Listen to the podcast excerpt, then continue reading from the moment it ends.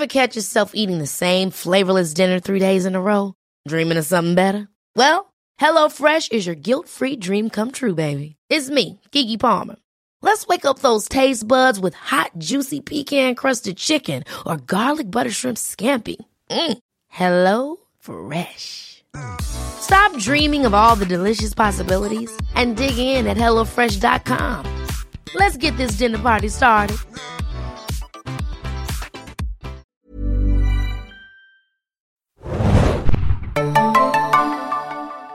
Ahoi, hoi, liebe Serienjunkies da draußen und willkommen zu einer neuen Besprechung von The Walking Dead. Ich bin Adam und mit mir im Abstandsstudio ist heute wieder Moin Moin, Hanna hier. Wir besprechen Out of the Ashes, die fünfte Folge der elften Staffel von The Walking Dead, der finalen Staffel von The Walking Dead, äh, die, so viel können wir jetzt auch schon direkt verraten, besser ist als die letzte Folge. da sind wir uns, glaube ich, beide einig. Denn das, was wir da gesehen haben, war so ein bisschen ja äh, für manche vielleicht, für mich auch so ein bisschen einer der kleinen Tiefpunkte äh, in der Seriengeschichte. Ähm, aber bevor wir zur Besprechung kommen, äh, gibt es natürlich Feedback und natürlich auch eine kleine äh, Danksagung an und die Unterstützung. Äh, ihr könnt nämlich Walking Dead immer am Montag schon um ab 9 Uhr schauen bei Disney Plus und zwar die ganz brandheiße Folge im englischen Original und natürlich auch der deutschen Synchronfassung und auch alle anderen bisherigen Folgen. Schaut da mal rein. Disney Plus, The Walking Dead, immer da streamen, äh, wenn ihr wollt. Hanna, du so. hast auch ein bisschen Feedback gesammelt, ne? Genau, ich habe diesmal wirklich Zeit, äh, immer wenn ich was gesehen habe, habe ich es auch sofort kopiert in meinen Ordner. Also äh, deswegen, ich habe ein bisschen mehr Feedback. Ich fange gleich mal an. Ähm, wieder eine Mail von Al Mercy, du bist ja super, super fleißig. Ähm, er schreibt, ich frage mich, wofür diese Reaper-Gruppe gut sein soll. Nur für ein paar Horrorszenen mit Jason-Maske. Das hatten wir übrigens schon mal, dass Daryl so einer Gruppe beitritt, den Claimers. Wo ich dachte, wer sind denn die Claimers, Adam? Äh, ja, an die Claimers erinnere ich mich tatsächlich. Ähm, das waren die um einen gewissen Joe und äh, da ist Daryl denen auch beigetreten, denn wie sich herausgestellt hat, dieses ganze Daryl wird vielleicht Gruppenmitglied bei einer anderen Gruppe, hatten wir inzwischen viermal schon. Äh, in der ersten Staffel, dann bei den Claimers, äh, dann bei den Saviors und nun nochmal bei den Reapers und es ist halt wirklich äh, Déjà-vu all over again. Und äh, die Claimers endeten so, dass es dann, äh, dass Daryl dann mit denen auf Rick traf und äh, Rick hatte den einen Kerl die Kehle durchgebissen. Deswegen erinnere ich mich an die Claimers sehr, sehr, sehr gut eigentlich noch. Weiter schreibt er, bitte nicht Filthy Woman erwähnen. Wir vier Zuschauer tun so, als hätte die nie existiert. Wer ist oh das? Gott. Das ist eine, eine Schurkin aus The Walking Dead, die ich, äh, aus Fear the Walking Dead, die ich beim letzten Mal erwähnt hatte. Äh, das ist eine Truckerfahrerin, so ein bisschen, die Morgan als Antagonistin gegenüberstand und irgendwie der Tiefpunkt in Fear the Walking Dead für viele darstellt. Das war so eine Frau, die hatte irgendwie, weiß ich nicht, eine ganz krude Motivation und die wurde dann zum Glück auch relativ schnell innerhalb so einem acht Folgen Dingens ausgeschaltet und irgendwie hat die keinem gefallen und dann wurde später irgendwann wieder besser bei Fear the Walking Dead, bis es dann auch wieder schlechter wurde. Die Serie hat ja auch ihre Auf und Abs äh, immer mal wieder. Dann haben wir noch ähm, Twitter-Feedback bekommen, unter anderem von admisset359144709. Und sie schreibt, äh, gerade euren Podcast zur aktuellen TVD-Folge gehört und musste öfters laut lachen, habe auch nicht verstanden, warum Daryl seine Armbrust bewirft und dachte nur, sein Ernst? Und Lea habe ich auch überhaupt nicht erkannt, habe kurz gedacht, sie haben die Rolle umbesetzt. Ah, ja. Ähm, dieses Armbrustwerfen, ne, das ist ja auch voll die Gaming-Taktik. Wenn du keine Munition mehr hast, dann versuchst du einfach mal die Armbrust nochmal zu werfen. Äh, aber ja, war, war irgendwie. Aber nochmal, Adam, ich würde doch eher mit der Armbrust hauen. Ja, klar. Also, Und zu dieser ganzen äh, Lehrgeschichte, ich glaube, da haben sich auch ganz viele Leute drüber beschwert äh, und auch die Tatsache, warum man ihr jetzt die Haare gefärbt hat und überhaupt ihr erlaubt hat, die Haare anders zu tragen. Das ist ja immer noch für mich so ein Kuriosum, dass das, das passiert ist. Wo hat sie das in der Apokalypse her? Äh, das Haarmittel, außer die haben irgendwie einen Salon in Meridian oder sowas, äh, wo sie dann unter die Haube gesetzt wurde. Kann ja auch sein. Ja, aber dann denke ich immer für die, das muss doch dem, dem Team auffallen, weißt du? Also dem Casting-Team, ja, der Regisseurin, klar. dem Regisseur im Sinne von, dann färbt die Haare halt um. Also falls jetzt die Schauspielerin irgendwie. Oder setzt eine Perücke äh, auf. Genau, gestern bei einer anderen Rolle war oder so. Aber nee, es war wirklich strange. Ähm, dazu schreibt auch äh, Ivo, at ivo-s-world, lieb Gruß, auch über Twitter. Wenn Hannah Huge keine Chemie spürt und Awesome Art ein Wiki befragen muss, dann rettet es nur noch euer Podcast. Ich dachte dauernd, Pope ist aber alt geworden, war bei dem Namen irgendwie in der falschen Serie. Dann hat er den Link runtergesetzt und das war äh, die Serienseite von Serienjunkies zu Falling Skies. Ja, da, da gab es auch einen so, prominenten Pope, stimmt. Ich erinnere mich dunkel, ne? Ich habe auch echt, ich glaube sogar die erste Staffel habe ich komplett gesehen. Ja. Ich glaube auch und dann bin ich ausgestiegen. Ähm, aber es gibt ja auch Olivia Pope, äh, den, den äh, Stimmt. Dann gab es noch irgendeinen anderen Pope. Bei Futurama gibt es, glaube ich, den.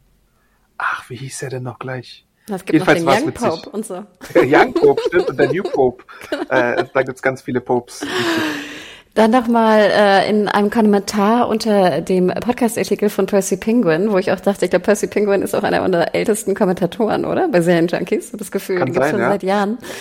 Äh, lieben Gruß auch dahin. Ich war mit der Episode beim Schauen eigentlich zufrieden. Sogar TVDs Next Season Villain hat mir besser gefallen als Governor und Co. Und jetzt müsst ihr mir in der Besprechung alles madig machen. Und das Schlimmste ist, ihr habt ja recht, da wurde mal wieder ganz schön viel Blödsinn verzapft. Ich glaube, das merke ich teilweise gar nicht mehr, was sich bei mir ein TVD-Filter gebildet hat, der den größten Schwachfug erstmal ausblendet. äh, ja, da muss ich auch herzlich lachen, als ich den Kommentar gelesen habe, obwohl äh, stärker als der Governor, nee. Nee, nee, nee. Stimmt auch, ne? Aber ich dachte mir auch in dem Moment, Percy, ich hätte auch so gern so einen TVD-Filter, weißt du? Dann würde ich, glaube ich, die Serie einfach viel, viel, viel, viel, viel, viel mehr genießen können. Ich glaube, ich habe schwache TVD-Filter teilweise da, weil ich ja auch einiges äh, verzeihen kann, aber äh, in der Folge und wie gesagt, viermal die gleiche Plotline für Daryl das ist schon frech. Das ist hart frech einfach, äh, was, was die Autoren da auffahren. Und es dann noch irgendwie als irgendwie Innovation zu verkaufen. Da gibt's ja diese Nachbesprechungen teilweise, die man auch bei YouTube finden kann oder so, äh, mit Angela Kang. Äh, nee, äh, sorry, nee. Vielleicht hat sie vorher die Folgen nicht geguckt. ja. Wir haben auch noch eine weitere Mail bekommen und zwar geht es jetzt aber nochmal um die dritte Folge. Ich dachte aber, ich lese sie trotzdem mal vor, weil wir ja auch ein bisschen früh produziert haben. Also eine sogenannte Nachzügler-Serie. Und zwar geht es um Alden in der Kirche. Und zwar schreibt die liebe Eva, es gab eine Menge christlicher Symbole und Bezüge darin. Der Bezug zu Gott ist durch Gabriel ja irgendwie immer gegeben, aber gerade in der letzten Folge sind mir da vielleicht ein paar mehr aufgefallen. Abgesehen von, abgesehen von dem Gespräch zwischen Gabriel und dem Reaper. Vorher wusste der eigentlich, dass, woher wusste der eigentlich, dass Gabriel Pater ist? Seinen Kragen habe ich jedenfalls nicht gesehen. Ich fand es ganz interessant. Ich habe nämlich jetzt mal in der Folge darauf geachtet. Also man sieht seinen Kragen. Ähm, ich weiß jetzt nicht, ob in der dritten Folge das gut zu sehen war oder nicht, aber fand ich eine ganz interessante Beobachtung. Jetzt komme ich aber zum eigentlichen Punkt, oder Eva kommt zum eigentlichen Punkt. Ansonsten gab es da ja noch das Kreuz vor der Kirche, in der Maggie Negan und Alden Zuflucht gefunden haben und in der Alden zurückgeblieben ist. Irgendwie ist dieses gleich zweimal sehr vordergründig gezeigt worden. Und dann war da noch der gefesselte Walker am Pfahl, über dessen Kopf ein Schild mit Judas oder Judas angebracht war. Das war doch ursprünglich sicher kein Walker, der an dem Baum gefesselt wurde, sondern vielmehr ein Mensch, der als Verräter abgestempelt wurde. Vielleicht sogar ein Reaper?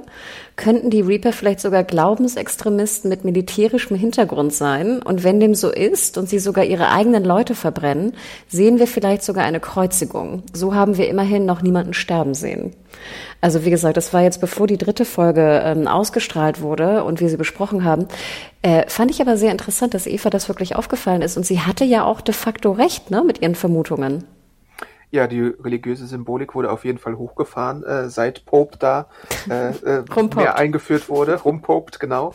Äh, Kreuzigung fände ich tatsächlich auch sehr spannend. Vielleicht wird Pope ja selbst gekreuzigt oder so. Nun hat er sich ja als erstes Opfer für diese Verbrennungssache entschieden, was äh, ein bisschen eher Negan-esque war. Ähm, mal sehen, ob es dazu noch was gibt. Aber ja, ganz klar, äh, wenn man die Folgen hintereinander sieht, dann sieht man erst so gewisse Hintergründe tatsächlich, äh, die vorher vielleicht gar nicht so deutlich waren. Aber klar, machen sie ja öfter mal. Auch so mit Backstories. Und dann ging mir noch durch den Kopf, dass ja die Verbrennung dann von diesem einen Reaper Dude ja vielleicht auch eher so fast wie so ein Scheiterhaufen war. Ja. Ne? Stimmt. Also vielen Dank dafür, Eva. Ähm, aber das war es erstmal an Feedback. Aber ihr wart wirklich sehr, sehr fleißig. Also ich hatte ja ein bisschen Angst, dass nur wir die Folge irgendwie extrem schlecht fanden und alle uns irgendwie anpuppen, äh, warum wir das so schlecht befunden haben. Aber ich habe wirklich kaum jemanden in den Kommentaren oder irgendwo gehört, gesehen, gelesen, der die Folge gut fand. Du?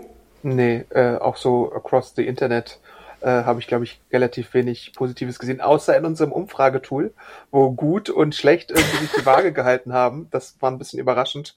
Äh, wenn ihr die Review seht oder den Podcast-Artikel, da baue ich da ja auch meistens eine Umfrage rein. Äh, könnt ihr auch nochmal abstimmen, wenn ihr Lust dazu habt. Aber ist das nicht auch traurig, Adam, wenn du bedenkst, dass dann in der Umfrage vielleicht äh, manche, die die Folge gut fanden, sich nicht getraut haben, einen Kommentar abzugeben, aber dann in der Umfrage die Folge als gut bewertet haben? Ja, da würde ich die Leute auf jeden Fall an äh, äh, weisen, mal äh, einfach, wenn ihr es gut fandet, auch wirklich zu schreiben, dass ihr es gut fandet. Nicht, dass ihr jetzt irgendwie von der negativen Stimmung, die teilweise da herrscht, irgendwie abgeschreckt seid, sondern sagt einfach mal, wenn ihr es gut fandet. Kann man ja immer noch legitim gut finden. Äh, und ich denke ja auch, vielleicht gibt's da auch draußen Lea, Daryl Shipper oder Fans oder so. Äh, die können das ja auch kundtun. Ich fand's ja auch in der Bonus-Episode sogar noch teilweise ganz nett so mal als Idee, aber jetzt halt in der äh, Fortsetzung leider nicht mehr so ganz geil. Genau, also schreibt es gerne. Ihr könnt auch gerne, wenn ihr, nicht, dass das jetzt dieselben Leute sind, aber wenn ihr Virgin River und Chesapeake Shore gut findet, könnt ihr es auch gerne kommentieren. genau. Äh, da haben wir auch sehr viele geheime Fans, die dann mhm. irgendwie selten Kommentare hinterlassen bei Segenjunkies. Das Wobei es bei Facebook dann tatsächlich auch öfter mal Kommentare gibt, die davon schwärmen, wie gut diese etwas seichteren Segen sind. Chesapeake Shore, Virgin River, Sweet Magnolia äh, Goodwitch, sowas in die Richtung. Also äh, schämt euch nicht, Fan davon zu sein. Jeder hat so sein äh, kleines Lieblings-Guilty Pleasure an Segen. Teenage Bounty Hunters. ja, aber das war ja jetzt nichts zum Schämen, finde ich. Das ist ja. Finde ich auch nicht. Also ich schäme ja. mich deswegen auch nicht. Ja. Na gut, also steigen wir ein in die äh, richtige Besprechung zu Out of the Ashes, der fünften Folge von The Walking Dead. Und äh, man kann schon sagen, dass hier deutlich mehr äh, Abwechslung herrscht als in der Folge zuvor, die ja sehr Daryl und Lea und Pope zentriert war. Diesmal haben wir ganz vier Handlungsstränge. Aaron, Jerry, Lydia und Carol in Alexandria und Hilltop, Maggie und Negan allein unterwegs, Judith und die Kids plus äh, Kindergärtnerin Rosita und der Commonwealth äh, mit Eugene und äh, Stephanie, wobei ich immer noch nicht überzeugt bin, dass es wirklich Stephanie ist. Äh, hast du eine Präferenz, wo wir starten sollen, Hannah? Ähm, ich bin eigentlich chronologisch vorgegangen und würde fast Aaron gleich vorschlagen, oder? Weil Na da so in seinem Traum fangen wir ja auch an. Genau. Äh, wir fangen mit äh, Aarons Traum an, der, äh, apropos Claimers, auch so ein paar alte äh, Gegnerhorden und äh, Vertreter sieht. Äh, nämlich er sieht einen Wolf, erkennbar an dem äh, W in seiner Stirn geritzt. Er sieht einen Savior, äh, er sieht einen Whisperer und natürlich die allgegenwärtigen Walker. Äh, relativ viel mit W ist mir dann aufgefallen, als ich das hier niedergeschrieben hatte. Und gleichzeitig hört man natürlich auch noch, gleichzeitig hört man natürlich auch noch Negans Pfeifen immer im Hintergrund, während er mit Grace, die da draußen ist, die Angst hat. Und dann wird er geweckt von äh, dem Schrei von, shit, jetzt sage ich den Darstellernamen nicht, aber vom T1000 habe ich mir hier notiert. Äh, Patrick, Patrick. Genau.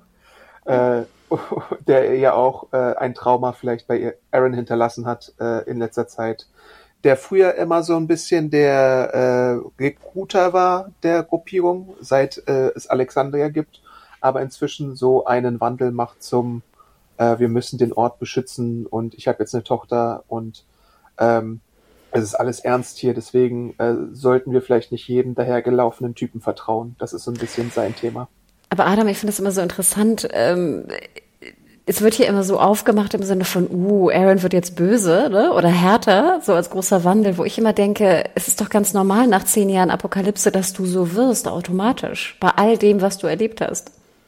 Ja, wahrscheinlich schon, aber ich denke mal, es gibt ja immer in ähm, solchen Erzählungen eine, eine Figur, die vielleicht so äh, jemand ist, der sich die Naivität oder die, den Optimismus bewahrt und äh, vielleicht ist es tatsächlich mehr Jerry, der ja auch vorkommt in der Folge. Ähm, aber Aaron äh, hat jetzt langsam die Faxen dicke, muss man ja auch sagen.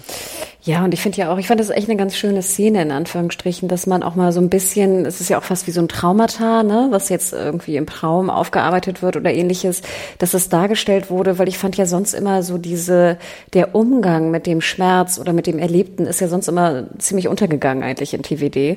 Ähm, oder kam dann nur ganz irgendwie ab und zu mal irgendwie, dass ein Charakter dann irgendwie so und so gehandelt hat. Und hier fand ich es wirklich schön eingeführt. Ich fand auch interessant, wie, wie die Leute halt wohnten und schliefen da in Alexandria, ne? dass alle scheinbar oder alle, die wir kennen, in Anführungsstrichen, in einem Haus sind, dass die meisten auf dem Boden schlafen. Ich fand auch, ich habe so gelacht, Adam, ich musste so an dich denken, weil äh, Aaron schläft ja tatsächlich nicht mit seinem Morgenstern. Ja, das, hatten wir, das hattest du, das war doch deine große Sorge, dass er sich beim Schlafen irgendwie da piekst oder so. Nein, natürlich schläft er nicht. Und ich fand auch geil, man sieht ja auch seinen unterschiedlichen Aufsatz, ne? Er hat ja so eine Hand, die er da dran pappen ja. kann. Fand ich super. Ich habe ich hab mich schon in den ersten paar Minuten gefreut.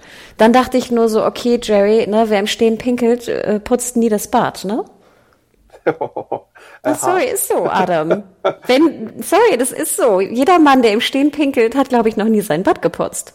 Äh, Oder nimmt es in zu meiner Kauf. Verteidigung sagen, dass ich seit Jahren im Sitzen pinkle und deswegen äh, da nicht hereinfalle, aber vielleicht hast du recht. ähm, ja, und dann gibt es ja auch einen äh, Breach in the Wall direkt, wo äh, diese löchrige Alexandria-Wand äh, durchbrochen wird, weil sie immer noch nicht repariert wird. Äh, ich dachte eigentlich, dass eigentlich nur eine Essensknappheit herrscht und dass man vielleicht irgendwie Materialien hätte, um dieses Loch zu stopfen, aber anscheinend fehlt es auch an Werkzeugen und natürlich auch ein bisschen an Know-how, weil äh, in Hilltop waren ja dann wahrscheinlich eher die ganzen äh, Blacksmiths und Welder und so vorhanden und deswegen äh, gilt es äh, nicht nur die, die löchrige Wand zu stopfen, wo Aaron ja fast auch schon wieder gebissen wird, wenn Jerry da nicht mit seinem Hammer agiert hätte, sondern halt auch äh, neues Werkzeug zu beschaffen. Und deswegen ist die Mission, äh, einen kleinen Trip nach Hilltop und den Remains, also den Überresten von Hilltop, mal zu starten. Was ich nicht so ganz dabei verstanden habe, ist, dass wenn da so viele Löcher äh, sind, ne, und ich habe das jetzt so verstanden, haben die haben die Walker die das eingedrückt oder waren da Löcher schon? Also ich dachte, da wär, wären vielleicht viele Löcher in der Wand, ne? Das wurde ja auch irgendwie erwähnt. Ein großes zumindest sehen wir. Warum da keine Wachen stehen? Gute Frage. Also nur so, die, ne? Die Wache nach draußen schaut und in die Richtung des Eingangs, aber nicht da an die äh, löchrige Wand. Also das war jetzt nur so eine Frage, weil ich denke, ich finde ja gut, dass alle im Haus sind. Also ich würde ja auch lieber im Haus dann schlafen als draußen. Ich finde auch gut, dass alle irgendwie eher zusammen sind. Würde ich, glaube ich, auch besser finden, obwohl wir ja viele Häuser auch in Alexandria haben, wenn die jetzt nicht alle kaputt sind. Aber wie gesagt, da muss doch irgendwo auch eine Wache rumlaufen. Wobei wir ja ausgehen können davon, dass da eine Wache ist, weil ja jemand ruft äh, Breach und so. Und dann sind ja auch alle direkt angelaufen gekommen. Ja, aber ich glaube erst nachdem hier unser Stehpinkler äh, Jerry rausguckt. Okay. Und er ruft, glaube ich, auch Breach. Das kann sein. Müsste ich mir nochmal anschauen. Also ich glaube nicht, dass da eine Wache war. Und es war ja auch jetzt, also ich glaube, ich würde sowieso in Walking Dead immer eine Wache aufstellen. Abends, ja. tagsüber, immer. Aber ich fand, es war ein guter Start. Also klar, warum jetzt irgendwie Aaron da wieder so dicht, ne, mit seiner, mit seinem Arm da irgendwie den Walker nur abdrückt und nicht irgendwie noch ein Messer irgendwie dabei hat oder so. Okay, kann ich alles drüber schauen. Ich fand, es war gut. Und danach kam nämlich meine Lieblingsszene, Adam. Und zwar die ganz kurze Diskussion zwischen, glaube ich, Jerry, Aaron und Rosita, was so die Probleme sind. Ich weiß nicht, ob Carol noch mit dabei war. Ich glaube. Carol war dabei, ja. Und hast du gehört, sie reden über Jerky und Salz. Nee, das habe ich überhört tatsächlich. What? Es war auch wirklich ganz, ganz schnell. Ich habe sogar noch mal zurückspulen äh, müssen und mir das echt mit Kopfhörern anhören können. Ich glaube, es ist sogar Rosita oder Aaron, einer von diesem Trupp, sagt, dass die Reste von dem, von dem Horse, von den Pferden, in Jerky gewandelt wurde mit dem Salz. Ah ja, okay, doch. Das, ja, also das Detail hatte ich jetzt nicht gerade gehört. Werde ich mir nochmal anhören, bevor ich äh, die Review dann schreibe. Äh, behind the scenes, Spoiler hier. Ähm, aber ähm, was Hier, mir halt aufgefallen ist. Kurz, halt, ich habe es aufgeschrieben. What's left on the horses oder of the horses been salted and jerked. Okay. So habe ich's verstanden. Mir ist da halt nur aufgefallen direkt, weil ich sie so lange nicht gesehen hatte, dass Lydia wieder da ist. Und da dachte ich mir, ah, okay, da ist sie ja. Total, Adam. Da waren so viele Sachen, die wir angesprochen haben und die waren alle in den ersten fünf Minuten zu sehen.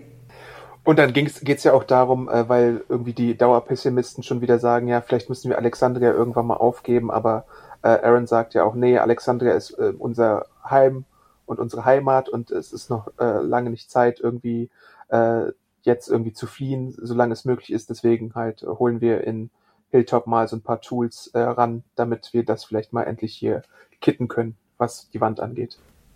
Ja, wobei ich mich fragte, wie lange ist denn jetzt der Angriff eigentlich her? Von den Whisperers meinst du? Mhm. Ja, das ist immer nicht so klar bei The Walking Dead. Ne? Ich würde sagen, jetzt wahrscheinlich, wenn sie gesagt haben, sie haben noch Vorräte für eine Woche und das Pferd hat dann ein bisschen gegeben, zwei bis drei Wochen maximal, wenn überhaupt, so lange. Ähm, es kam mir doch relativ lang vor, ähm, bevor man jetzt nach Hilltop geht und versucht da irgendwie nochmal so ein paar Sachen irgendwie einzusammeln, theoretisch. Ähm, aber wir sehen ja in Hilltop, da sind noch relativ viele Untote innen drin unterwegs und auch, äh, wie man dann in der Szene sieht, wo sie ankommen, das sind ja auch Kameraden, wobei ich mir denke, da war wieder so eine typische Szene, oh nein, es war, warte mal, wie hieß der noch gleich? Tommy!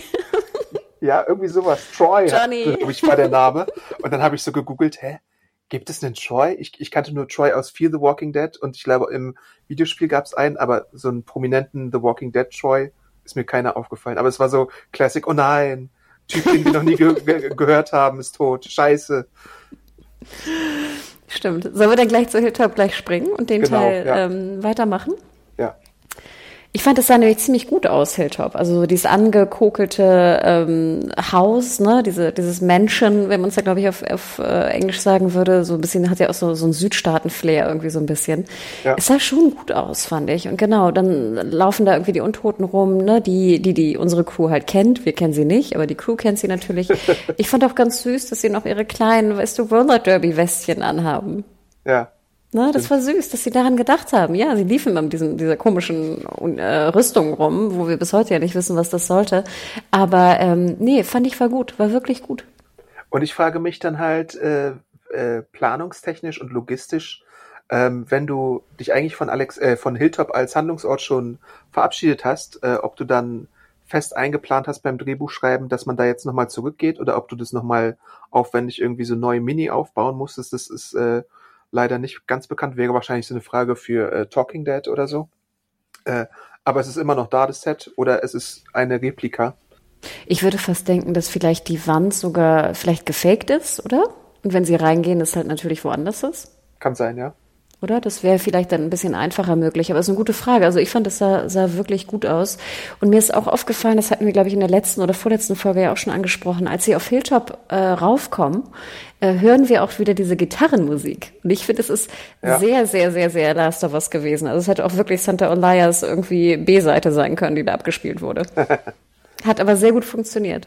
Und sie klären da ja erstmal wild rum, drauf rum, jeder mit so seiner Signature-Waffe. Äh, das fand ich irgendwie so einen ganz netten kleinen Moment, so wenn äh, Carol dann den Bogen äh, zieht und äh, die anderen dann so rumschnetzeln und so. Hat mir ganz gut gefallen, muss ich sagen, als, als, als so kleine Momentaufnahme. Fast so eine Avengers-Scene. Und dann, äh, ja, tatsächlich. Und dann gibt es die Sache, äh, da wird Lydia dann wichtig, denn sie merkt, oh, guck mal an, die Untoten, die bewegen sich nicht natürlich, sondern es scheint, als würde jemand eine Herde äh, erschaffen. Und äh, dann sehen sie, dass da ein kleiner, versprengter, übrig gebliebener Whisperer übrig geblieben ist. Und den kennt sie natürlich von früher. Ja, und spannend, Adam. Ich dachte ja auch wieder die ganze Zeit, warum haben sie eigentlich diese Whisperer-Masken nicht aufgehoben und würden selber Horden kreieren? Ja, ist halt, da braucht man, glaube ich, vielleicht so ein bisschen Expertise. Hätte natürlich Lydia äh, bieten können. Äh, ich weiß halt nicht, wie cool das so ist, ne? Also ich meine, Super Äh, wenn- cool, Adam. Es ist schon cool, aber ich meine, wenn jetzt die Whisperer auch andere Feinde hatten und du, du, denen begegnest du dann plötzlich, dann ist es vielleicht nicht mehr so cool, weißt du? Dass du dann so äh, gewisse Bilder kreierst bei anderen Gruppen, die die nicht so cool fänden. Also ich habe ja jetzt nie gesehen, ob das sowas äh, gegeben hat, aber man könnte es ja annehmen. Klar, ich würde damit ja auch draußen nicht rumlaufen. Aber jetzt zum Beispiel, stell mal vor, Lydia hätte mich jetzt trainiert und ich könnte jetzt äh, Horden äh, rotten, ne? Zusammenrotten und Das ist ein Skilltree in dem äh, The Walking Genau. Dead RPG, ja? Und ich würde den sofort aufleveln, weil dann hätte ich zum Beispiel in Alexandria, wenn das Tor da eingedrückt wird und die ganzen draußen irgendwie äh, reinkommen wollen und die drinnen alle irgendwie nur rumklopfen, hätte doch einer jetzt trainiert mit diesem Level-Up äh, Hoarding ähm, Talent rausgehen können und die weghorden können und wegtreiben können. Das stimmt. Ja. Super wichtiges Element, was man haben kann. Das ist richtig. Ja, äh, Autoren, hört davon. Sowas. Ne? Und selbst Lydia, also das ist ja wirklich wie eine Superkraft in der, in der, in der Apokalypse. Ich würde ich würd die ja alle anwenden. Also entweder den, den Schleimponcho, die, die Maske zum Horden. Das sind doch super Fähigkeiten. Was fändest du denn die wichtigste Fähigkeit, die man haben könnte von denen, die wir bisher schon gesehen haben? Du würdest ja, du sagst ja immer, du würdest immer ständig in Schleim sein, oder? Ja, und ich würde natürlich mir immer irgendwie versuchen, dass, dass du Leute Plus hast. Rucksack, extra Rucksack bei ja, dir. Rucksack und wie gesagt, Leute Und Fahrrad. haben. Ja, genau, genau. genau. Ich mit meinem Schleimponcho, Schleimregen-Cape auf dem Rad mit dem Rucksack. Nee, mit dem Bollerwagen hinten dran. mit dem Lastenrad. Oh, sehr gut. Next Level Shit. Nein, und natürlich, ich denke, das Wichtigste ist ja wirklich, dass du Leute hast, die halt Sachen anpflanzen können. Ne? Also mhm. Bauern sind ja super wichtig. Und ich glaube, ich, da ich nicht so einen grünen Daumen habe, bin ich da, glaube ich, ziemlich unfähig für. Ich glaube, ich wäre wirklich, das Einzige, was ich könnte, wäre vielleicht looten draußen. Und dann würde ich natürlich mit einem Schleimponcho oder hier mit einer Whisper-Maske rumlaufen. Und dann, wenn ich es brauche, zum Beispiel auch super, du findest ein Haus, das ist voller Walker, wie geil, dann setzt du deine, deine Whisper-Maske auf und versuchst sie da wegzuleiten. Mhm. Stimmt.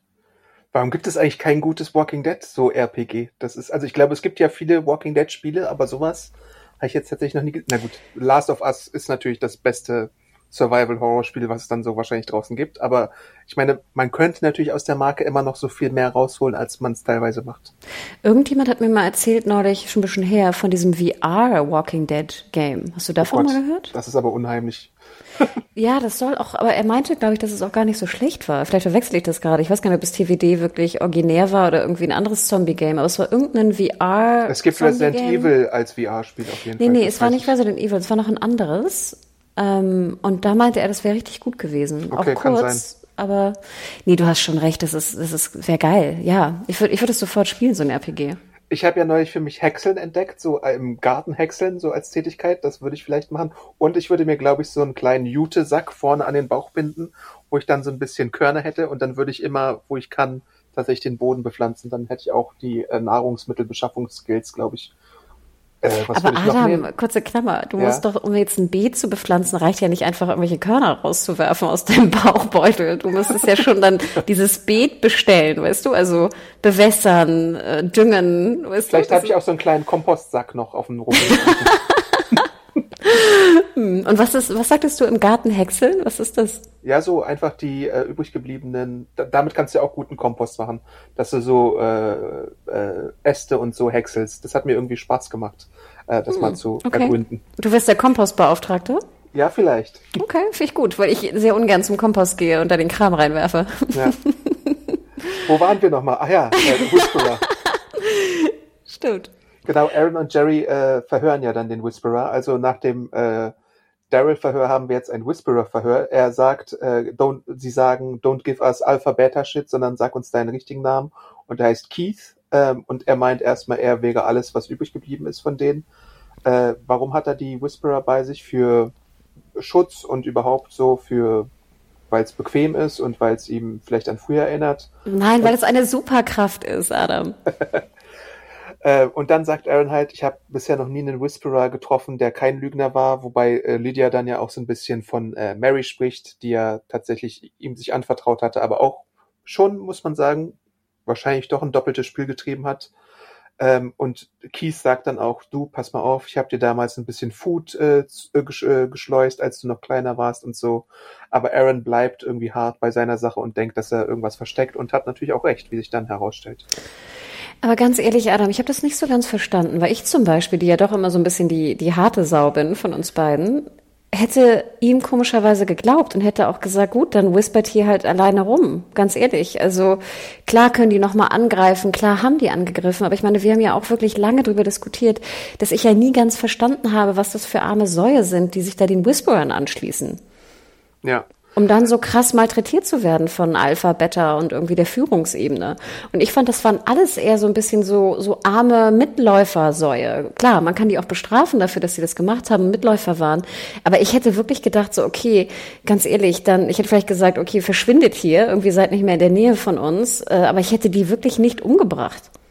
Ähm, ich weiß jetzt gar nicht, ob äh, Aaron damals involviert war, als dieser eine Maulwurf bei den Whisperers enttarnt äh, wurde. Oder es gab, glaube ich, mehrere Maulwürfe sogar, die auch in äh, Kellern und in den Gefängnissen äh, gehalten wurden. Der eine, äh, mit dem meine ich den Mörder von Sediq. Ich weiß jetzt leider gar nicht mehr so richtig seinen Namen, wie er hieß. Aber ist ja auch nebensächlich. Ich glaube, ach, in den Comics hatte seine Figur was mit Maggie. Jetzt habe ich den Namen vergessen. Egal. Ähm, und der hatte ja dann auch irgendwie sein böses... War das nicht der Doktor? Genau, aber wie hieß der Doktor? Ach so, keine Ahnung. Gott sei Dank erinnere ich mich an den Doktor. äh, ja, und, und da, da gab es halt auch so dieses doppelte Spiel. Und vielleicht ist deswegen Aaron äh, halt einfach so super misstrauisch, was alles, was die Whisper angeht. Und bei Aaron kommt ja noch hinzu, äh, dass äh, bei einem der frühesten Treffen mit den Whisperern äh, Jesus direkt getötet wurde, falls du dich erinnerst. Äh, die hatten sich ja da versteckt in dieser äh. Friedhofssache, genau. Deswegen sehe ich es schon angemessen an, dass Aaron jetzt halt da sehr misstrauisch ist bei allem, was Whisperer angeht. Nee, ich verstehe das alles. Also ich, ich fand es auch eine relativ harte Szene, auch mit dem, mit der Folterung und sowas. Aber ich glaube, selbst ich hätte die nicht einfach umgebracht. Also auch die Leute, die wir da unten sehen, ich hätte die, glaube ich, nicht umbringen können. Ich hätte wirklich gesagt, verschwindet und äh, lauft so weit weg, wie ihr könnt. Und wenn ich euch wiedersehe, dann töte ich euch. Aber sonst Deswegen nicht. kommt ja auch das Verhör erstmal zum Einsatz. Ne? Mit Zombie-Drohung zwar, aber schon so äh, in der Richtung, wir brauchen jetzt Informationen von euch, äh, um, um, um mehr herauszufinden. Ja, und ich fand das echt ganz schön, ich fand das war schon eine krasse Folterszene. Also ähm, noch kurz zur Szene vorweg, ich musste ein bisschen lachen, dann sind sie doch unten in der Zelle. Äh, da sind da so ein paar Frauen, die so verhuscht irgendwie da so knien und dann rauslaufen, ne? Ja. Wo ich die ganze Zeit dachte, ihr wisst schon, dass wenn die rauslaufen und das Gitter zumachen, seid ihr gefangen da unten. Naja. Nee, echt? Ja, klar. Ich würde da nie alle reingehen in so eine Gitterzelle. Ja. Also da musste ich nur ein bisschen schmunzeln. Aber nachher, ja, die Folterszene fand ich schon, ging mir schon nahe, ehrlich gesagt. Gerade so, ich finde es ja auch immer so eklig, wenn so Zombies so, so festgekeilt sind und sich dann immer so bewegen, ne? Und Aaron hält doch so diese Ja. komische, was ist das, so eine Mistgabel irgendwie so in dem Zombie, ne? Ich Genau. fand, das war schon, ja, es war schon, fand ich, eine, ich fand die Folterszene sehr viel bedrückender als alles, was mit Daryl passiert ist. Ja, es ist, es ist schon sadistisch fast, was die, die sich da ausgedacht haben, die Alexandrinos. Äh, Jerry macht da ja auch munter mit und hält da irgendwie so, so ein Seil oder sowas die ganze Zeit, äh, damit, damit er nicht vorab gebissen wird und so. Hatte schon Potenzial für fiese Geschichten. Genau. Also deswegen, ähm, ja, fand ich schon, schon krass.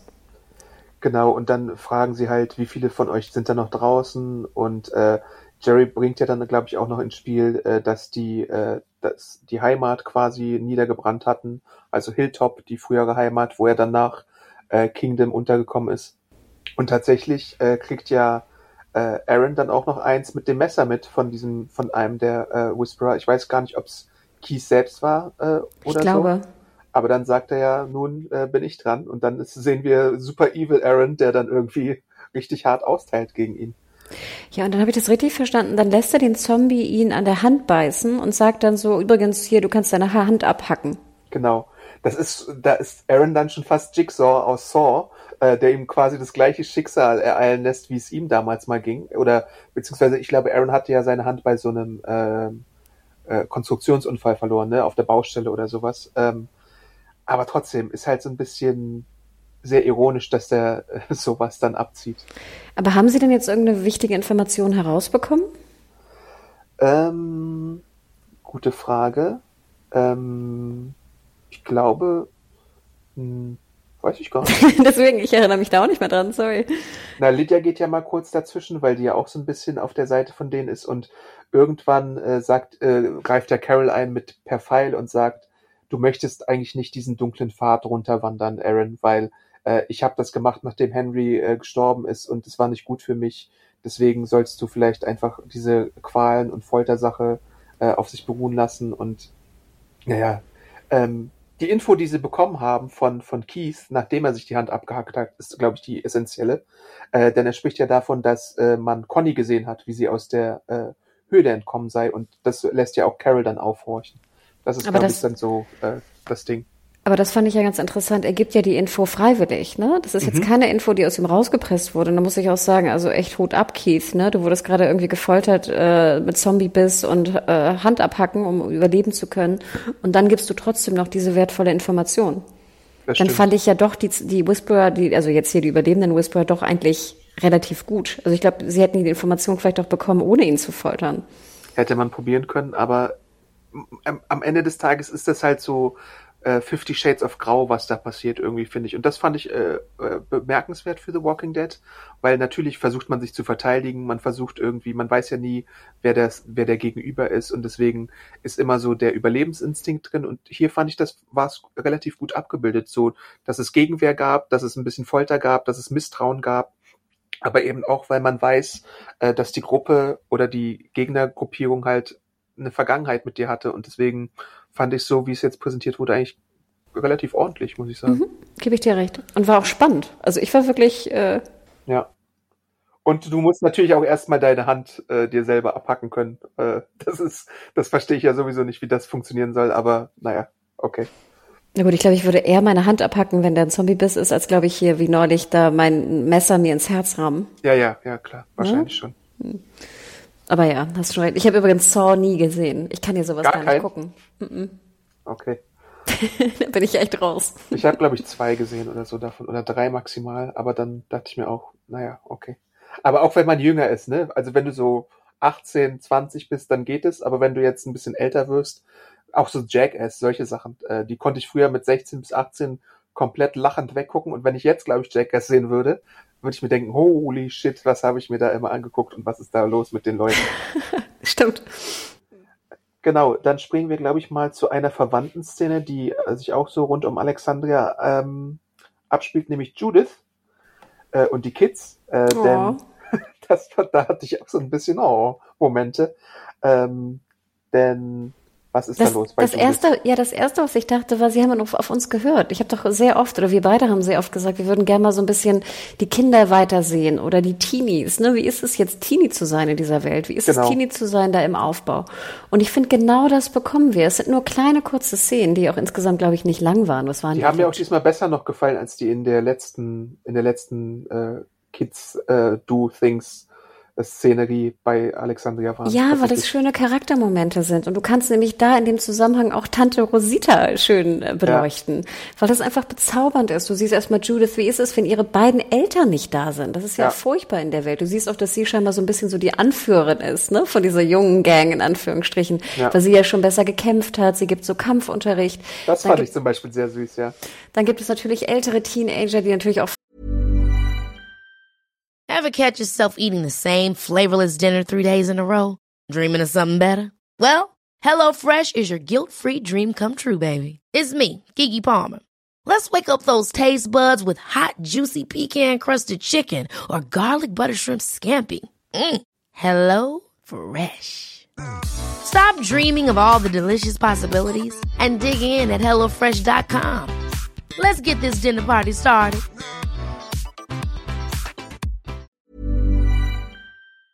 Fragen, was will die Kleine hier immer, ne, die immer tut, als wäre sie irgendwie so wichtig und, und, und was auch immer dominant und sowas. Also das fand ich alles interessant. Ich fand jetzt den Teenie Dude ein bisschen zu jerky, äh, also nicht jerky wie dein Beef Jerky, sondern so zu sehr jerk irgendwie ge ja. gemacht. Ich finde, da hätte man dem noch ein bisschen Nuance geben können, statt nur, das ist irgendwie der böse äh, Bully, der sie irgendwie fertig machen will.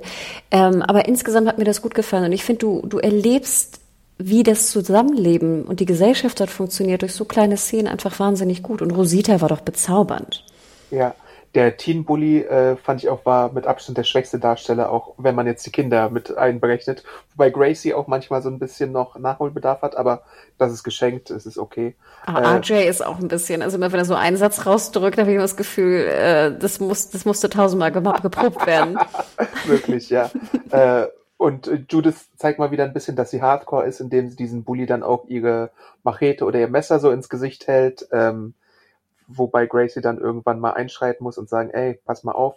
Aber Judith schreitet ja überhaupt erst ein, weil die jugendlichen Idioten äh, meinen, dass sie irgendwie das Loch an der Wand halt äh, quasi äh, irgendwie bespaßen können, weil da irgendwie ein Walker durchkommt. Und das ist, das wir wissen natürlich, dass das eigentlich keine gute Idee ist und auch wenn man irgendwie denkt, es ist sicher, kann es immer irgendwie ausbrechen oder irgendwie zu einem Vorfall kommen. Deswegen hat sie da schon recht, aber dieser Bully sagt halt, äh, äh, kein Wunder, dass sich deine Mom verlassen hat und so. Und das fand ich schon hart so als Aussage. Und dann Sad Judith äh, hat mir ein bisschen das Herz gebrochen.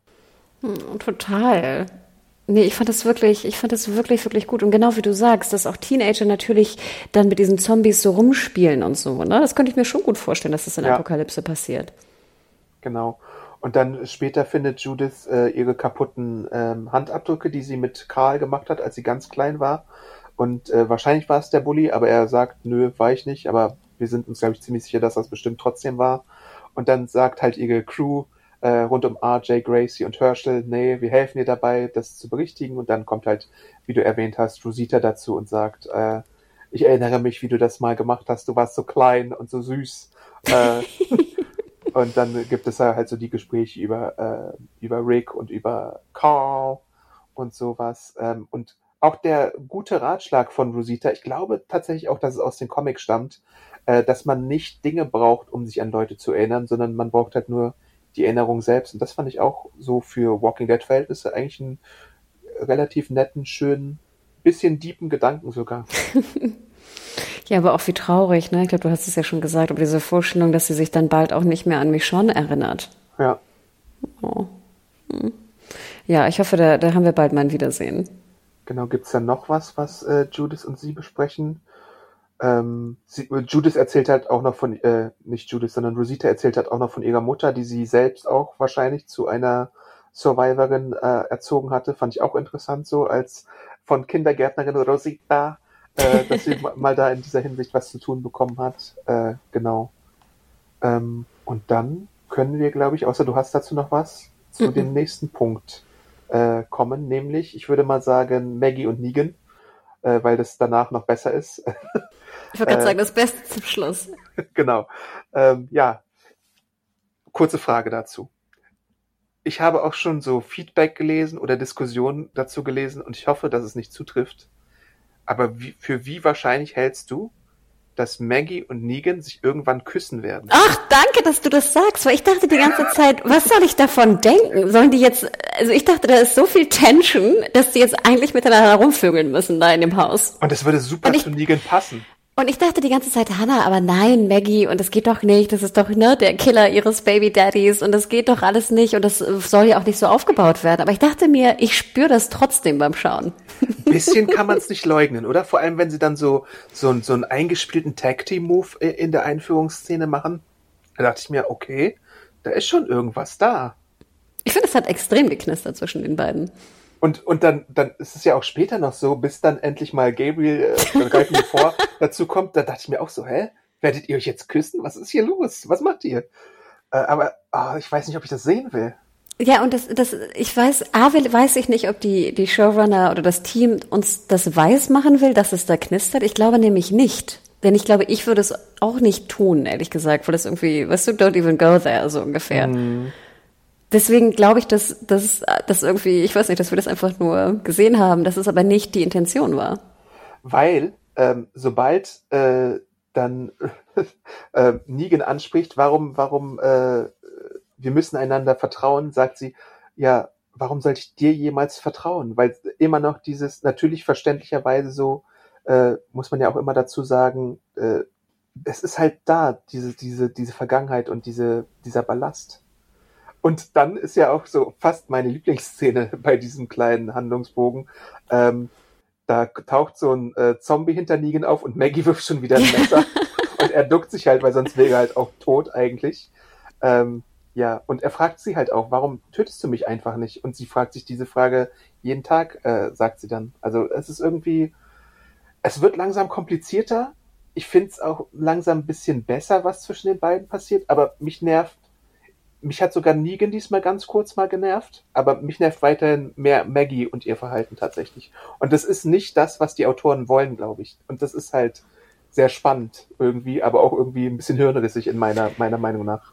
Also erstmal finde ich ganz interessant, dass wir ja, glaube ich, im, in der Tunnelfolge, in der ersten, das war, glaube ich, sogar die erste Folge, wir auch gesagt haben, eigentlich müssten Negan und Megan, äh, Maggie alleine los irgendwie. Ja. So, das ist passiert. Was mich störte insgesamt war, dass jetzt Maggie irgendwie immer so rumtönt, wir müssen warten.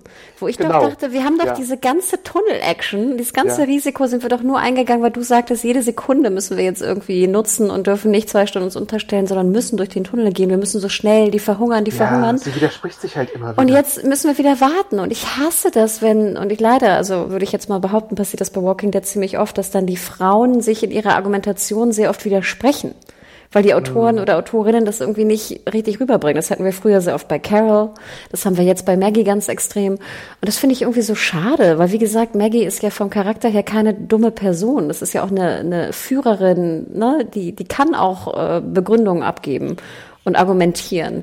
Aber hier wird sie einfach so dümmlich dargestellt in der Argumentation. Und ich musste auch wieder lachen, weil Negan sammelt da ja so einen kleinen, er hat ja noch nicht mal einen Rucksack, das hat mich genervt, der läuft ja nur mit seiner Stange darum.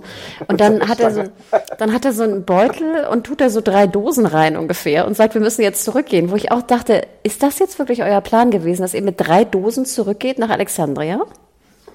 Besser drei Dosen als gar keine Dosen, ja. Äh, ja, aber nochmal, du hast jetzt, wie viele Leute haben sie verloren? Ich meine, das ganze Maggie-Team ist ja tot, die ganzen Randos. Stimmt. ja.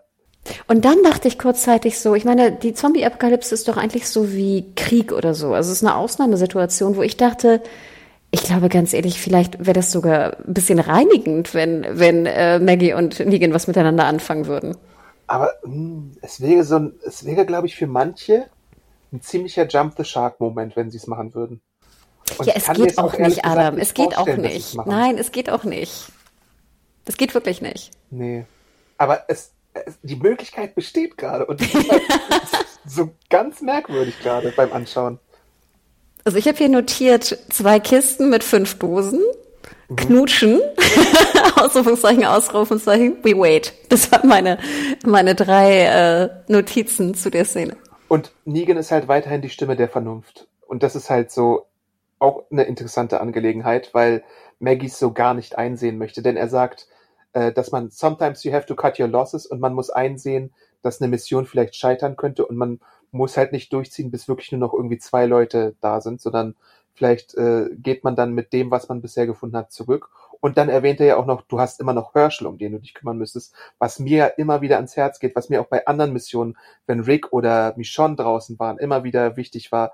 Ihr habt eure Kinder verdammt nochmal, denkt doch mal ein bisschen an die und seid nicht immer irgendwie der Held, der irgendwie 70.000 Opfer bringen muss, sondern denkt daran, vielleicht äh, wollen die Kinder euch auch nochmal wiedersehen und nicht äh, irgendwie euch nur im Leichensack oder als zombifizierte Version. Na gut, aber das würde ja auch bedeuten, dass wenn du Kinder hast, du nicht nach draußen gehen darfst. Würde ich auch teilweise manchmal meinen. Oder dass du dich wenigstens ein bisschen zurückhalten solltest. Also kann ich nur, kann ich teilweise verstehen, ja, aber ich finde es auch irgendwie, fände es dann doch ein bisschen komisch, wenn du jetzt, sage ich mal, vielleicht ein guter Jäger oder Jägerin bist und dann aber ein Kind hast und dann nicht mehr jagen gehen darfst. Ja. Aber nochmal die zweite Sache. Ich verstehe immer noch nicht ganz bei der Argumentation von Maggie, wir warten. Wie lange wollen Sie denn warten? Auf alle ja. Also wie, wie lang wartest du jetzt? Weil ich und meine, von Negan kommt ja dann das Konstruktive und sagt, wir warten jetzt bis Sonnenaufgang genau. oder Untergang und sonst hauen wir rein. Und ich denke, da muss man doch auch wirklich gucken. Also wie du schon sagtest, da war so viel Druck drauf auf die Zeit, weil die Leute ihr Essen brauchen, Alexandria. Und da würde ich doch jetzt irgendwie, ich, ich weiß nicht, ich fand das irgendwie schade, weil ich fand, das ist in der Argumentation nicht ganz schlüssig. Im Endeffekt kommen dann ja hier Gabriel und Dingsbums rein. Ja, wer auch immer der zweite ist. Danke. Ich dachte immer, ich, ich hätte ihn nur nicht erkannt. Nee, nee. Haben es wir könnte, den schon mal gesehen? Es könnte diese Person sein, die da bei Daryl in der Zelle war, aber ich bin mir auch nicht mehr sicher. Ich glaube, es ist einer von äh, Maggies äh, Meridian-Freunden, weil sie ja dann auch erzählt, oh, Duncan ist tot, oh, Agatha ist tot. Äh, das habe ich mir sogar mal merken können, wie die noch hießen, aber eigentlich waren es ja mega Randos, die uns überhaupt nicht interessiert haben. Okay, mhm. ja. Aber wieder die alte Frage, wie viel Essen bringen die jetzt wirklich, dieses äh, Himmelfahrtskommando, wie viel Essen bringen die jetzt wirklich mit? Ohne einen Bollerwagen oder irgendwas dabei zu haben. Und es kommt ja dann auch noch mal kurz bevor die dann reinkommen zu so einem Handgemenge zwischen den beiden, wo die sich so einander rumschubsen, wo ich, das war ja dann der Moment, glaube ich. Ja, ich dachte, das wäre Vorspiel bei das, den beiden. Genau, äh, das ist, das ist Buffy Season 6, äh, ja, Buffy wirklich. und Spike, als sie das Haus auseinanderlegen. Total, stimmt. Gewesen. Stimmt. Ja. Was natürlich nicht, also Männer denken nicht, dass das Vorspiel sei, ne? Also jetzt ja. nicht keine Gewalt gegen Frauen, aber du hast recht, das ist sehr Buffy 6, ne? Stimmt. Ja. Genau, und dann erzählt sie halt auch nochmal von Elden. Ich dachte ja fast, dass äh, Gabriel jetzt mit Elden reinkommt, aber das war halt nicht der Fall, sondern dieser Rando da aus Meridian wahrscheinlich. Und dann sagt ja auch Gabriel direkt, äh, na, nun haben wir neue Hoffnung und wir warten. Und dem beugt sich Negan ja dann auch. Also ich meine, in gewisser Weise hat Negan ja sowohl äh, Respekt vor Maggie, weil er ja auch immer wartet, was sie eigentlich machen möchte, aber auch noch ein bisschen mehr vor Gabriel, weil für, ich glaube, für äh, Negan ist Gabriel eigentlich der wahre Anführer immer noch an Alexandria. Aber er, er, er akzeptiert schon, dass Maggie teilweise jetzt in dieser Mission halt das Sagen hat. Glaubst du echt, dass Gabriel der Anführer ist für Negan? Ja, schon. Hm. Okay, so habe ich das nie gesehen. Also, Aber na gut da gab es schon diverse Interaktionen mit den beiden äh, und Situationen. Ähm, und er ist ja auch so Head of the Council in Alexandria gewesen, bevor Maggie zurückgekehrt ist. Muss man jetzt so ein bisschen, also ich meine, wir, wir wissen ja beide, was wir von Gabriel halten, so als Figur, aber die Serie möchte uns das ein bisschen so weiß machen, dass das so ist. okay. Gut, dann hätten wir das jetzt, dann warten sie halt wohl nochmal, bis irgendwie noch mehr Leute erscheinen, wer da auch immer erscheinen soll, Daryl und Dog vielleicht oder die Reaper oder keine Ahnung wer. Äh, und dann springen wir auch zum äh, letzten Handlungsbogen der Folge, nämlich äh, Commonwealth, der mit einem Dama Initiative Danke, dass du das sagst. Video Danke. gestartet wird. Also da haben wir wieder unsere Lost-Parallelen und Angela Kang hat auch schon öfter mal gesagt, äh, ja, ich bin ein großer Lost-Fan. Deswegen erklären sich jetzt auch so diverse äh, Parallelitäten, glaube ich, einfach ganz gut. Ähm, und natürlich ist es auch im, also ich weiß gar nicht, ob es im Comic so eine Videosache gibt. Äh, aber ich habe mich gefragt, okay, wir sind jetzt im Jahr 2000 irgendwas, man muss natürlich Zeitsprünge und diverse Zeit zurück Dingens abziehen, aber wir sind immer noch 2010 vielleicht, 2012 oder sowas. Warum sieht dann das Video aus wie aus den frühen 90ern, so vom Editing-Stil? Na, ist ja ganz logisch, weil die wahrscheinlich Kameraequipment hatten, was halt nur ein Tick älter war. Ja, okay. Also, ne, ich denke jetzt mal so, vielleicht haben sie nur Kameraequipment irgendwie da gehabt, irgendwie aus dem Ende der 90er, frühen 2000er. Da hat man doch noch so hier mit, was ist das, Super 8 und VHS und so gedreht. Mhm, okay. Weil ich fand, so sah es nämlich genau aus. So diese, diese, ich weiß nicht, wie das heißt, bei VHS-Kassetten, wenn es dann so, weißt du, so Ja. diese, diese Spratzer da drin sind. Ähm, so habe ich mir das irgendwie erklärt, dass sie da mit irgendwie gedreht wurden. Klar. Äh, und was erfahren wir in dem Video? Ich weiß nicht, ob es explizit davor schon mal genannt wurde, aber ich wiederhole es hier einfach nochmal im Podcast. Ähm, Anführerin ist Pamela Hilton, äh, Milton und die Community ist äh, über 50.000 Menschen stark und du kriegst deine Jobs je nachdem, welches Skillset du hast. Und das wird ja auch in der Folge äh, dann thematisiert, dass äh, Oh, Ezekiel äh, kümmert sich um Animal Control. Oh, Eugene wird Lehrer. Oh, äh, Princess wird Retail Clerk. Oh, äh, Yumiko hat irgendwie eine Einladung zum äh, zu dieser komischen Zur Führung. genau. Aber kurze Klammer, was mir durch den Kopf ging. Ich würde doch nie Eugene als Lehrer beauftragen. Aber er war halt Lehrer früher mal.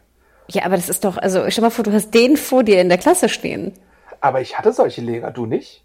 Ja, aber das war doch gerade die schlimmsten Lehrer. Ja, klar. Du würdest den doch so- ich das würd- würde den sofort in so ein Labor stecken, wo er nicht mit Menschen zu tun hat. Oder in ein, weißt du, Research, Ingenieur, Labor, irgendwas, wo er da rumwerkeln kann. Aber ich glaube, in gewissen Kontexten so, wenn ich jetzt mal an die Haremsdamen von Negan denke, äh, blüht der dann auch auf. Der hatte ja auch zum Beispiel den seine Experimente da in so einer Situation gezeigt, wenn du dich erinnerst, wo er, glaube ich, so einen explosiven Schaum oder sowas gemacht hatte. Oder und dann hatte er denen, glaube ich, eine Selbstmordpille machen sollen oder sowas. Äh, da blühte er dann tatsächlich ein bisschen auf, würde ich sagen.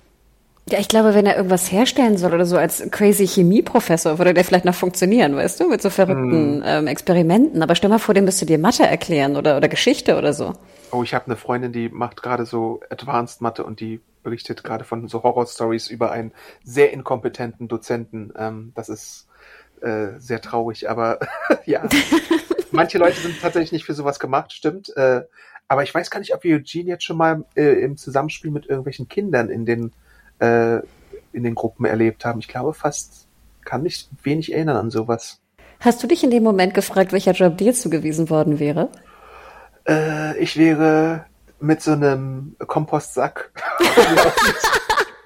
rumgeschickt worden. Aber Adam, du bist doch auch, du bist, hast doch hier Anglistik studiert. äh, Du könntest ja auch eine Zeitung als Redakteur aufmachen. Da Ja, wahrscheinlich Commonwealth. sowas in der Wenn Richtung. 50.000 da sind, könntest du so der Lokalreporter sein, oder? Der so. rasende Reporter mit so einem Presshut, äh, genau, Interviews führen. Ich glaube, ich würde irgendwas so, so buchhalterisches oder Du irgendwas würdest machen. diese Propagandaposter da vielleicht entwickeln oder so. Stimmt, auch gut. So, oh, super gut, stimmt. Hm. Propagandaposter. ja, wild. Nee, weil ich fand es auch ganz interessant, dass ja Princess dann so Retail irgendwie kriegt, ne, und ihr Dollar zurückkriegt, fand ich auch Ja. nämlich schön. Und ich muss auch sagen, Adam, als diese Commonwealth-Szene kam, die kam ja relativ am Anfang der Folge und wir sind relativ spät dann erst wieder zurückgesprungen. Ich dachte mir, obwohl ich die anderen Teile nicht schlecht fand, ich möchte mehr vom Commonwealth sehen. Mehr, gib mir mehr. So geht's mir auch tatsächlich im Moment. Ähm, ist, ist, ich, ist überraschend, wie stark und wie, wie äh, ich darauf abgehe, obwohl die Bürokratie da halt super stark ist. Das sehen wir ja dann auch später im Verlauf der Folge noch. Ähm, es ist auch im Comic tatsächlich ja so der Haupt, mit der Hauptpart ähm, äh, dann geworden im letzten, was weiß ich, was es ist, Viertel. Ich glaube, es gibt vier Companions. Ähm, aber ja, es ist interessant, wie diese Organisation äh, da funktioniert, wie viel Bürokratie die den Leuten abverlangt. Da brodelt es ja sicherlich auch noch unter der Oberfläche irgendwo. Ähm, und ähm, wir sehen ja dann später auch noch, wie Yumiko dann ihrem äh, Bruder nachgeht und ihn tatsächlich auch mit ihm spricht. Ja, das fand ich ganz schön. Also generell ist natürlich schon krass, stell mal vor, du, du hast halt überhaupt keinen freien Willen mehr. Ne? Du darfst diesen Compound nicht verlassen. Du musst einen Job machen, der dir zugewiesen wird. Das ist ja, ich weiß nicht, ich glaube in der DDR gab es sowas ja auch, ne? Oder im Kommunismus. Aber ja. ähm, die Vorstellung würde mich ja ganz unruhig machen, ne? dass ich da A nicht raus kann und B einfach das machen muss, was irgendwer mir hier vorliegt, äh, legt. Ähm, ich fand das schon sehr restriktiv ne? und reguliert, logischerweise. Aber das soll es ja auch sein, denke ich. Genau, deswegen, DDR ist, glaube ich, ein gutes Stichwort. Äh, Marktwirtschaft versus Planwirtschaft. Ne? Äh, da hast du dann einfach gesagt, jetzt brauchen wir hier irgendwie drei Bäcker oder so oder drei ähm, Leute, die sich um Toiletten kümmern oder sowas und dann machen die das einfach. Und dann hast du wenig äh, freie Wahl. Ne? Oder auch China, ne? kannst du teilweise ja auch äh, vergleichen heutzutage. Ähm, also teilweise, ne? So nicht, dass das jetzt äh, so ist, mhm. auf gar keinen Fall. Aber diese, die, ich finde diese Zuteilung von dem, was du machen musst und dass du keine eigene Selbstgestaltung hast, ne? Oder freien Willen in dem, wie du gestalten möchtest, die Welt, finde ich immer ganz, ganz interessant. Aber ja, du hast recht. Also Yumiko geht dann ja auch zu einem Bäcker und wenn ich es richtig verstanden hatte, war ihr Bruder ja eigentlich Arzt, ne? Also irgendwie so ein krasser, was war das, Neurochirurg oder irgendwas Arzt, oder? War er Arzt? Das müsste ich mir, glaube ich, nochmal angucken. Ich dachte, ich hätte irgendwas von Soldat oder sowas gehört, aber das, da kann ich mich auch irren. Ich glaube, da muss so. ich nochmal zurückgehen. Ich, äh, sorry, ich habe es auch nicht, ich habe mir auch nicht notiert oder auch nicht richtig gehört, aber ich glaube, er war auf jeden Fall kein Bäcker und sie ist nee, ja dann auch nee, sehr nee. überrascht, ne, dass er dann ja. so Torten, Tortenbäcker ist da irgendwie. Ich musste ein bisschen schmunzeln, dass äh, er so wahnsinnig schlecht rasiert war. Mhm. Und ich finde, alles in Commonwealth ist immer so picobello, weißt du? Das sieht ja fast aus so ein bisschen wie, ich weiß nicht, Pleasantville da drin oder so, ja. ne? Alles sieht so perfekt und bunt und, und funktioniert äh, perfekt. Und er hat auch so, weißt du, alle tragen perfekte Kleidung, ne? Sie haben geputzte Schuhe, sie haben gebügelte Hemden an. Und dann hat er so einen furchtbar ungepflegten Bart. Ich finde, das passt überhaupt nicht zusammen. Vielleicht ist es ja auch ein Hinweis auf irgendwas noch mal sehen. Hm. Aber das fand ich ganz schön. Obwohl das, sag ich mal, jetzt die Reunion ließ mich relativ kühl, weil ich fand, die waren, die gingen auch relativ kühl miteinander um. Ja, ich glaube, die waren auch ein bisschen entfremdet, muss man ja dazu sagen. Ähm, und ich glaube, Yumiko ist da auch tatsächlich eher noch im Verhörmodus und nicht im, äh, ich habe jetzt Brudi wiedergefunden Modus drin. Also ich glaube, sie möchte tatsächlich mehr über den Ort erfahren und ob da irgendwie eine Gefahr ausgeht, äh, ob man vielleicht hier äh, die Hilfe bekommt, die man für Alexandria möchte, die ja auch äh, Eugene gerne hätte, auch wenn er natürlich diese Stephanie-Sache noch im Hinterkopf hat und so. Äh, da muss man mal sehen. Äh, Aber ich fand das entwickelt. trotzdem ein bisschen komisch, weil stell mal vor, es ist eine Apokalypse, es sterben Millionen von Menschen und du triffst nach zehn Jahren eine deiner Schwestern wieder oder ich treffe meinen Bruder wieder, da würde ich, glaube ich, werden, würden wir beide uns anders verhalten. Ja, ich glaube auch. Da hast du schon recht. Aber interessant. Also ich bin auf jeden Fall interessiert daran. Ich bin auch interessiert, was sie jetzt machen soll genau. Ne? Also welchen welchen Job in der Führungsetage, wie wie ist sie zusammengestellt? Also wer ist diese diese Bürgermeisterin? Wie ist da das das Führungsteam aufgebaut und wie werden dort Entscheidungen gefällt? Bin ich sehr gespannt drauf. Er erzählt ja auch zwischendrin noch, dass er aus Chicago ähm, geflohen ist und ihr eine Voicemail hinterlassen hat und so und dann alleine geflohen ist und relativ früh auch schon Teil vom Commonwealth war. Äh, und da sagt sie ja dann auch sowas von wegen, und du warst halt die ganze Zeit hier und du hattest nicht mal irgendwie so, ich glaube, so Vorwürfe kommen da auch so ein bisschen durch, ne? Von wegen, du hast nie versucht, mich zu finden oder so. Und sie sagt ja auch, ich kann mich nicht erinnern, wann ich dich jemals so glücklich gesehen habe. Das ist ja auch äh, interessant, weil er ja dann darauf entgegnet, bitte ruinier das nicht für mich. Das stimmt. Mhm. Auch krass, dass du da zehn Jahre lang deinen zugeteilten Job einfach machst und nicht einmal rausgehst. Genau. Und für ihn ist es ja tatsächlich auch so, wie es Alexandria am Anfang war, dass du wahrscheinlich irgendwie gar keinen richtigen Kontakt zu äh, Untoten hattest oder so, wenn du dann in diesen Stadtmauern warst. Und er sagt auch noch, was interessant ist, äh, alles ist möglich, wenn du nur die Regeln befolgst, was ja auch so ein bisschen äh, creepy ist, weil das erinnert mich so an Pleasantville, hast du natürlich schon erwähnt, oder sowas wie äh, Dorf der Verdammten oder sowas, mhm. weißt du, so, so ein bisschen Vorstadt, äh, Stepford Wives oder wie das heißt, solche Geschichten. Äh, mal Stimmt. sehen, was da noch äh, zum Vorschein kommen wird. Und wie fandest du eigentlich diese ganze, der Bahnhof als äh, Bürokratiebüro-Geschichte äh, dann? Ich fand es sah gut aus. Also ich mochte die, das Set unheimlich gern. Ich fand sowieso ganz schön, mal neue Sets zu sehen irgendwie. Fand ich wirklich toll. Ich fand nur diese Mission, fand Ja. ich, war mehr als auffällig. Ja, Also sie wollten ja so. so unauffällig sein. Ja. Und ich dachte, ihr seid gerade so die auffälligsten Personen in, in diesem Bahnhofsgebäude. Absolut. Aber, Ja. aber okay. Ähm, aber ich fand es trotzdem okay. Also ich fand es witzig. Ähm, ich fand interessant, dass Stephanie ihm gleich so schnell geholfen hat. Ich dachte auch so, meiner Meinung nach, glaube ich, spielt sie irgendwie so ein doppeltes Spiel. Also ich vertraue ihr da irgendwie noch nicht, aber wir wissen ja auch irgendwie zu wenig von ihr. Ähm, und ich musste sehr lachen über Princess und wie heißt der? Mercer? Genau. Habe ich sehr gelacht. Finde ich auch. Ich finde, die sollten auch zusammenkommen. Sehen. da ist auch auf jeden Fall, da spüre ich, spüre ich mehr Chemie als äh, bei anderen Ja, Erfahrungen absolut. bei The Walking Dead. Ähm, aber ich möchte auf eine Szene hinweisen, ähm, die wahrscheinlich für die Comic-Kenner etwas ist, denn ähm, Stephanie, ich nenne sie mal Stephanie, weil ich immer noch nicht sicher bin, ob Stephanie ist oder nicht, äh, und Eugene holen sich Eis. Und dann sehen wir eine andere Frau, die hat Rocky Road Eiscreme. Und die sieht Stephanie auch ein bisschen ähnlich. Äh, und Eugene guckt ja auch so nach. Das möchte ich einfach nur mal, dass die Leute das im Hinterkopf behalten. Weil ich glaube, das wird noch wichtig. Warum ist dieses Eis wichtig? Wurde das schon mal genannt? Ja. Ich Haben glaube, die in der Kommunikation von Stephanie und äh, Eugene hat das mal eine Rolle gespielt. Okay, also du glaubst weiterhin, dass die Stephanie, die wir sehen, nicht die echte Stephanie ist, oder? Ja. Okay, aber heißt das dann, die, al die andere, die echte Stephanie wusste nicht, dass das Eugene ist? Oder sie wurde halt von der Führung irgendwie zurückgehalten oder sonst irgendwas. Oder diese Stephanie, die wir jetzt sehen, ist irgendwie, weiß ich nicht, jemand, der etwas herausfinden soll über die Motivation des Quartetts da. Äh, kann ja alles sein. Hm. Aber du hast recht, diese Hinterherschau-Szene war schon ziemlich äh, eindeutig, ne? dass es irgendwas Besonderes hatte. Und es ist halt, Eugene ist halt relativ aufmerksam bei gewissen Details einfach. Ähm, das, das wird wahrscheinlich nicht ohne Hintergründe passiert sein. Okay, cool. Ja, Mercer und Princess hast du ja gerade schon erwähnt, dass sie seine, das ist auch so ein Hannah-Kompliment, du hast so wunderschöne äh, Wimpern.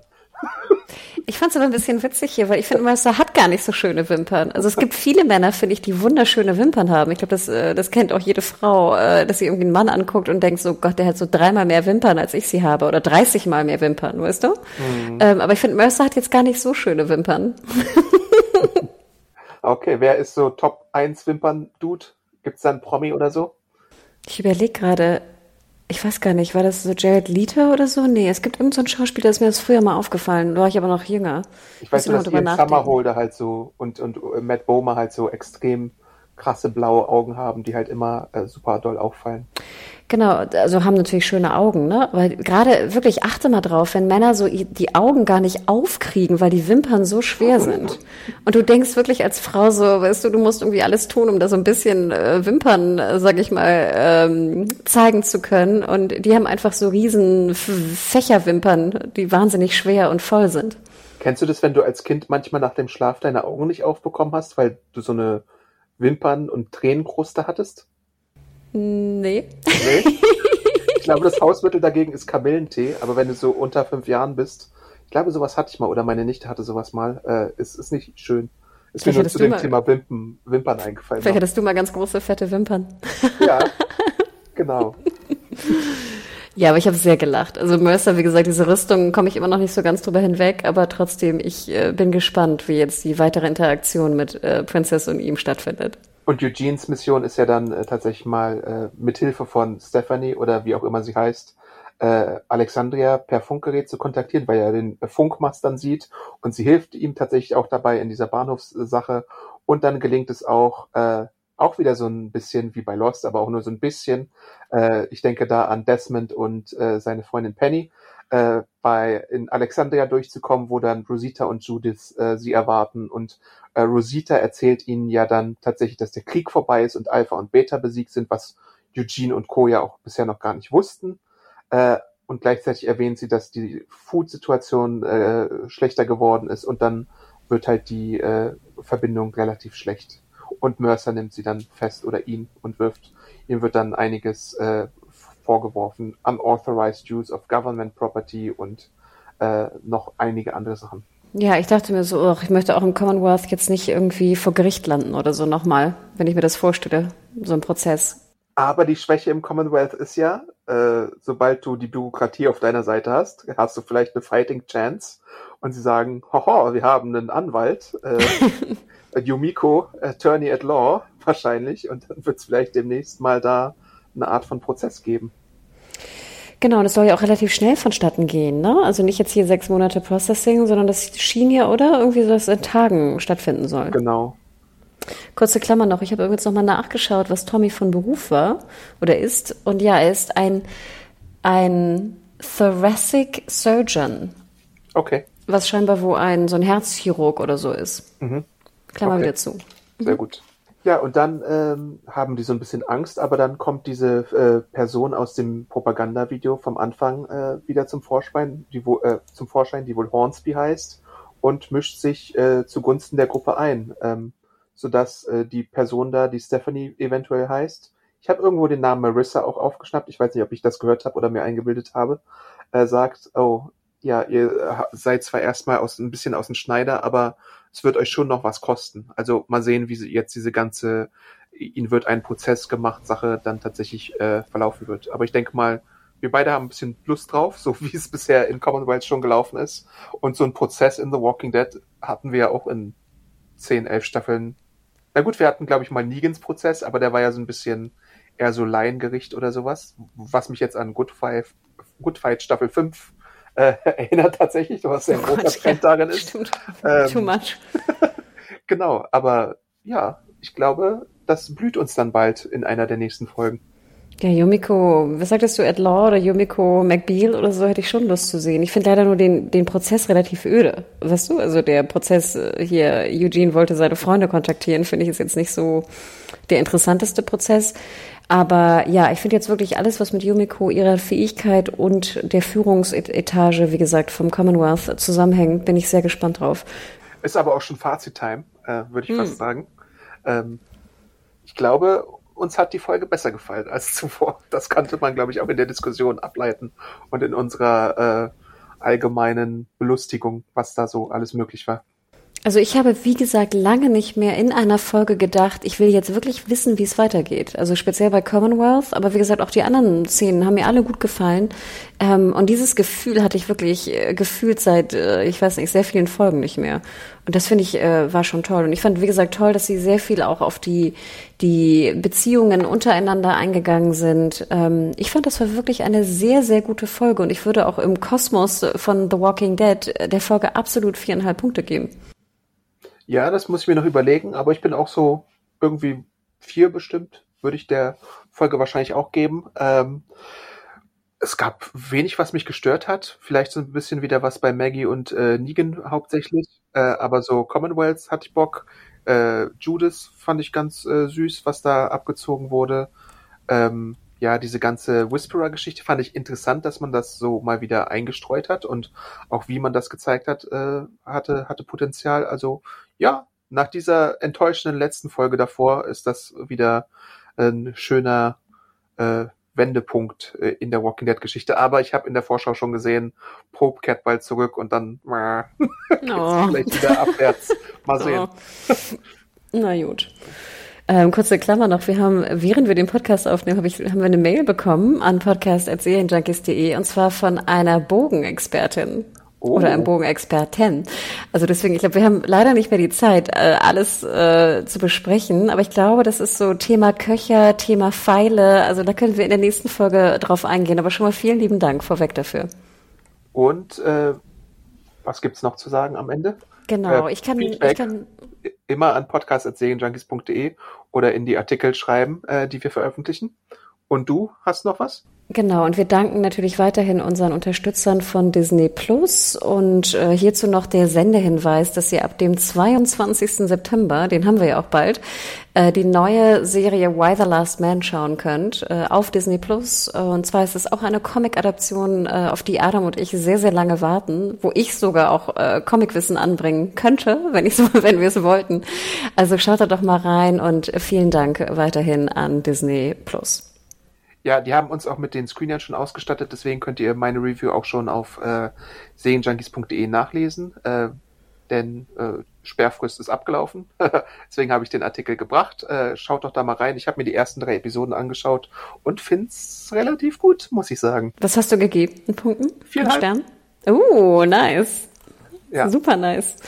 Okay, ja, ich habe bis jetzt nur die erste Folge gesehen und ich, mir hat sie ja auch wirklich gut gefallen. Ne? Wir haben ja auch schon drüber gesprochen. Also genau, schaut da mal rein. Ab 22. geht's los. Ähm, auch ein sehr, sehr guter Comic. Also wenn ihr da die Companion, ich glaube auch vier Companion-Bände sind es Fünf ne, insgesamt. Fünf, okay.